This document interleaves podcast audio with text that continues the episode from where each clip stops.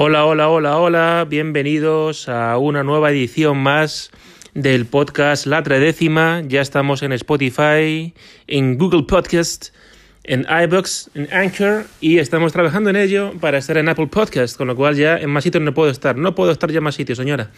Entonces, además de daros la turra con mis eh, homilías sobre el Madrid, también quiero hacer cositas diferentes, ¿no? Entonces, en este primer episodio lo que quiero hacer es pues básicamente copiando a la Galerna, gran sitio por cierto, hablar de mi once preferido del Madrid, pero no del once histórico de Gento Puscas porque no les he visto jugar. Yo ya voy teniendo años, peino poquitas canas, pero alguna peino, y yo pues empecé a ver fútbol en el año 93, con lo cual pues de ahí, de ese año hasta la actualidad, os voy a contar, argumentándolo un poquito, cuál es el once para mí perfecto del Madrid un 11 que es básicamente subjetivo, por eso es mío, pero que no está basado solo en que ganó cuatro Champions o tres ligas, sino que me lo pasé bien viéndolo jugar, es parte de mi infancia, o le recuerdo un partido, o recuerdo que los días grandes siempre estaba, o porque le pegó un día, agarró por el pecho a Luis Enrique, o yo qué sé. Pero que no es solo un 11 meritocrático, es más bien un 11 sentimental. Entonces, en la portería, pues he visto jugar al, al late Paco Bullo, a Podo Ilner, a Albano Bizarri, a Iker Casillas, a Diego López, a Thibaut Courtois, a Keylor Navas. No sé si me dejo alguno, pero básicamente han sido esos. Y yo sinceramente creo que me quedaría con Iker Casillas. Porque nos ha dado noches de gloria. Y porque cuando llegó a la portería estábamos en la Marda y era un chaval que ya pues eh, se veía que iba para, para gran figura.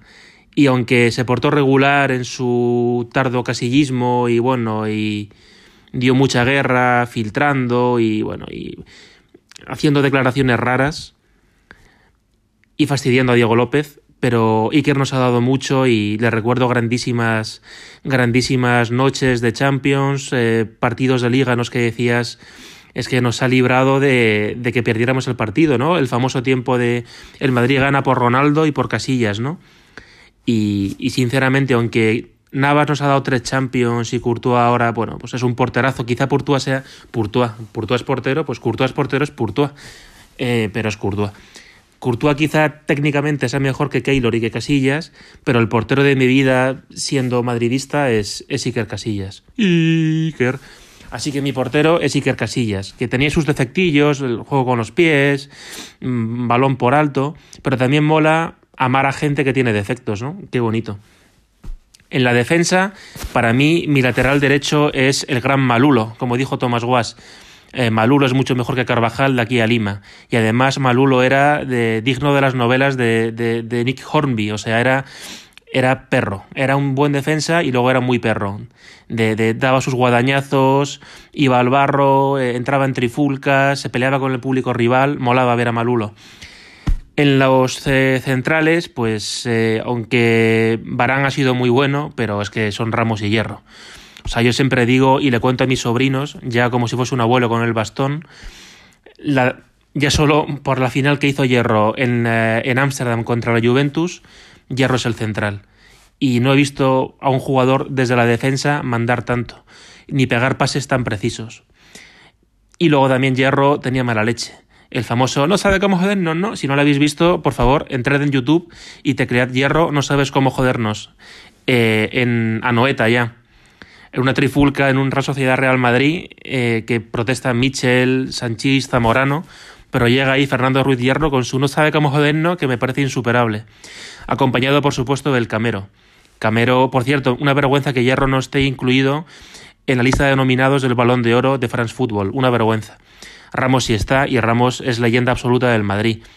Con sus renovaciones eh, usando a René, y con sus idas de olla, sus, eh, sus eh, autodemarcaciones como delantero centro cuando no procede.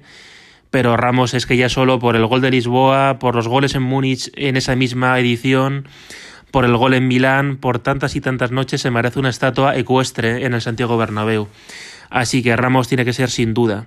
Y además Ramos es que va a ser recordado dentro de 50 años. Varán no, pero Ramos sí. Y en el lateral izquierdo, pues hemos tenido seguramente a los dos mejores laterales izquierdos de los últimos 50 años del fútbol, sobre todo por lo que han provocado ofensivamente y por lo que han revolucionado a la posición de lateral izquierdo. Y entre Roberto Larcos y Marcelo, yo sinceramente me quedo con Roberto Carlos. Yo creo que me moriré sin ver un jugador tan impresionante como Roberto Carlos y lo que determinaba el juego ofensivo del equipo y la cantidad de veces que subía la banda y la bajaba. Y además decían Roberto Carlos era una laguna atrás. Yo sinceramente igual tuvo sus épocas malas, ¿eh? Recuerdo el famoso partido en Múnich que por un fallo suyo en la entrega nos cuesta un gol de Macay en el minuto en el segundo 27. Hago un paréntesis, ese partido será recordado por el tribote mágico de Capello, Emerson, Diarra y, eh, y Gago. O sea, Gago, Diarra, Emerson, magia pura. Bueno, a lo que iba. Roberto Carlos en defensa para mí era bastante bueno y solo recuerdo que Figo le ponía en dificultades. Con todos los demás podía. O sea que Roberto Carlos, Ramos, Hierro, Malulo sería mi defensa. En el centro del campo, y esto se lo dedico a mi hermano Raúl, eh, me voy a quedar con Fernando Carlos Redondo por encima de Tolosarra, alias Culo N, o sea, con, por Xavi Alonso. Para mí Redondo era más que Xavi Alonso. Eh, es un poco 0-60, pero para mí Redondo era un jugador que hacía lo que para muchos clubes hoy día tienen que hacer dos jugadores, que es hacer de mediocentro organizador y luego un poco de mediocentro creativo. Redondo era capaz de hacer las dos funciones. Le fallaron las rodillas, pero Redondo ha hecho partidos inolvidables. Por ejemplo, la final de la octava, el famoso taconazo a Berg en Manchester, que Raúl, por cierto, no Raúl mi hermano, Raúl González Blanco lo celebró de un modo bastante egoísta, porque Redondo hizo una de las jugadas más bonitas de la historia moderna del fútbol y le dio el gol en bandeja, y Raúl, en lugar de celebrarlo hacia él, se fue celebrándolo como yo, yo, yo, o sea, Raúl egoísta, el tío. Para mí Redondo sería mi, digamos, mi, mi jugador mediocentro. Yo lo acompañaría con Luka Modric, que es un jugador que fue de menos a más, pero ¿qué más nos ha dado Modric? Ya, eh, de hecho, en mi podcast del partido del 2-3 contra Shakhtar hago una mención al día en que Modric, digamos, que hizo su upgrade y, fue Luka Modric, que fue el día de el Manchester United con Mourinho cuando los eliminamos. Y Modric es un jugador con presencia, con disparo, con liderazgo, con, con visión de juego, con garra, con influencia sobre el vestuario. Y aunque hemos tenido otros jugadores como Guti, Gozil, Laudrup, pero yo me quedo con él sin duda, vamos. Entonces, luego yo voy a poner a un jugador que estuvo poquito con nosotros, pero que a mí me marcó mucho, que fue Clarence Sidorf. A mí Sidorf ha sido una de las veces que más me encabroné con el Madrid, cuando tuvimos que venderlo porque no había pasta en los tiempos de Sanz y perdimos un medio centro para una época. También será recordado por ir a una rueda de prensa con chaqueta morada y camiseta interior blanca, de modo que cuando dijeron quítate la chaqueta, eh, parecía un secundario de una película de acción noventera de, de Van Damme. Y por hablar español mejor que yo cuando llevaba dos meses en España. Y por meter un golazo a Molina desde 180 metros eh, en un partido de liga. Pero Sidorf molaba mucho verle jugar. O sea, físicamente iba sobrado, tenía pase largo, se asociaba, metía unos bucos alucinantes. Y, me dio mucha pena que, nos deshiciésemos tan pronto de él, porque creo que habría dado un rendimiento, bueno, como luego dio en el Inter y en el Milán. O sea que para mí el centro del campo sería Redondo, Modric, Sidorf. Y arriba, pues para mí son Cristiano Ronaldo, Karim Benzema y Raúl González Blanco. Raúl, pese a su periodo baúl, eh, ha sido alucinante y fue, o sea, cuando Raúl debutó yo tenía nueve años o diez años y es que me enamoró, o sea, si ya me estaba enamorando del Madrid, me acabó de enamorar. Y aunque era, era imperfecto, pero, pero es que era, era un lujo verle jugar, cómo, cómo, peleaba, cómo metía sus golitos, cómo asustaba a las defensas rivales. Y no nos engañemos, quizá por aquel entonces ni la selección mandaba ni el Madrid mandaba del todo, pero Raúl y ahora os cuento una cosa personal, pero yo un tiempo de mi vida viví en el extranjero, en, en, en África eh, concretamente, y cuando mm, decías que eras de España te decían, oh, eh, Real Madrid Raúl, o sea que Raúl era como, como lo que ahora es Nadal, Pues es, es que Raúl era durante mucho tiempo el embajador no, es, no del Real Madrid, sino el embajador de España. Y deportivamente dio años muy buenos. Luego tuvo, yo estoy por publicar el estudio en, The Lancet de la relación entre las greñas de Raúl y su bajada en el rendimiento deportivo.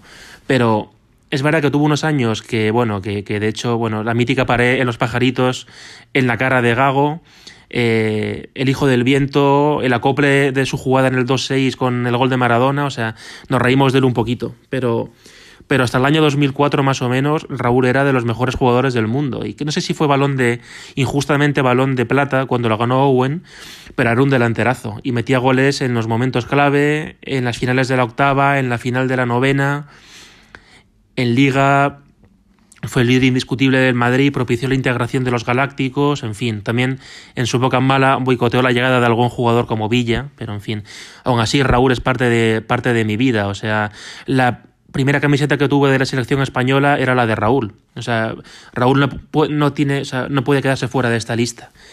Luego Ronaldo, pues Ronaldo da para un monográfico de dos horas, pero vamos, ha sido pues seguramente junto con Di Stéfano el fichaje más importante de la historia del Madrid y un jugador que sale a una media de más de un gol por partido. Sobran las palabras. Además, un líder absoluto dentro del campo, un provocador, un artista, un, un crack absoluto y todavía se me rompe el corazón cuando recuerdo las palabras de Ronaldo tras la final de Kiev diciendo que había sido una aventura muy bonita la del Madrid, en fin, y bueno, ahí todos ya vimos que se acababa una etapa que no vendrá, porque la gestión del Madrid post-CR, pues en cuanto a, a los goles, está, está, siendo bastante dramática. Y, y Ronaldo, bueno, Ronaldo nos ha dado el, gol que vamos a contar a nuestros nietos, que es la chilena en Turín, eh, nos ha dado el gol al Barça en el Camp Nou cuando dijo su primer mítico eh, calma, calma, calma, que eu estoy aquí, la celebración del SU, que ya es historia del Madrid, el golazo en Supercopa de España al Barça en la que se quita la camiseta para devolvérsela a Messi que lo había hecho eh, meses antes en la liga. Y hablando de Messi es que nos ha dado el Nadal contra Federer del fútbol moderno ha sido el CR contra Messi. Así que tiene que estar Ronaldo en el 11 y también es figura ecuestre del Madrid. Y luego el tercero, que formaría parte de la delantera, es mi Karim. Karim Benzema, que ahora todos se han subido mucho al carro, pero yo era de los que en la temporada 2012 defendía a Karim Mustafa Benzema. Benzema básicamente, eh, como dijo Javier Cansado en, Ilustres, es, un artista del cuatrechento, es nuestro Miguel Ángel, o sea, Benzema es poesía pura es un jugador, bueno, un poquito despistadete, que quizá no entra al juego de, de hacer carreras populares para que le aplauda el público, ni de dar entrevistas al marca y al as para que luego le protejan. Es un, es un artista del hip hop que juega al fútbol y tiene una concepción bonita del fútbol, de disfrutar, de ayudar a los compañeros, de no solo hacer goles, sino también contribuir a la elaboración del fútbol. Hay un vídeo, bueno, que es calidad test screener, pero hay un vídeo de Fiere Maldini en la que hablan de Benzema en el Lyon y dice Gaby Ruiz que el, equipo que fiche a Benzema se lleva un crack para, para, una década, y es verdad. Un jugador que ha sabido adaptarse, ha pasado de ser goleador a ser más creador de juego y asistente cuando el goleador era Ronaldo, y cuando se ha ido CR ha vuelto a su faceta goleadora, nos ha dado dos años gloriosos, lamentablemente con poco fruto en Europa, y bueno, este año ha empezado mal, pero yo todavía confío en que nos pueda dar un añito, añito y medio más, antes de que, se, antes de que seguramente retorne al Olympique de Lyon para, bueno, pues para des despedirse del deporte y luego seguramente tiene pinta de que se irá a jugar a la Major League Soccer. Major Soccer League, perdón. Así que repitiendo, mi once es Casillas, Roberto Carlos, Ramos, Hierro, Michel Salgado, en el centro del campo, Fernando Carlos, Redondo, Clarence Sidorf, Luca Modric. Arriba Raúl, CR y Benzema. Se queda fuera mucha gente. Se queda fuera Zidane, se queda fuera Xavi Alonso, Coros, Figo, Ronaldo Nazario. Para mí son jugadores directamente, creo que me, me llenaron menos. Zidane, a ver, esto, claro, esto igual me vais a arrojar piedras, pero a mí Zidane futbolísticamente en el Madrid sí que es el típico vídeo de, de Zidane Compilation Skills que te hace 80 controles, pero Zidane le recuerdo muy guadianesco en el Madrid. Nos dio el gol de Glasgow, que su gol es para que se enmarque en un museo, Por cierto, hablando de goles enmarcables, antes decía Karim, la jugada de Karim en el, Calderón, madre mía, pelos, pelos como escarpias. Pero Zidane, fíjate que yo en el Madrid futbolísticamente, salvo algún trocito, no recuerdo que fuese una constante, ¿no? Como si ha sido Modric y toda esta gente que he ido nombrando. Admito que lo de Sidorf es una licencia, porque estuvo poco tiempo, pero Sidorf me molaba mucho verle jugar.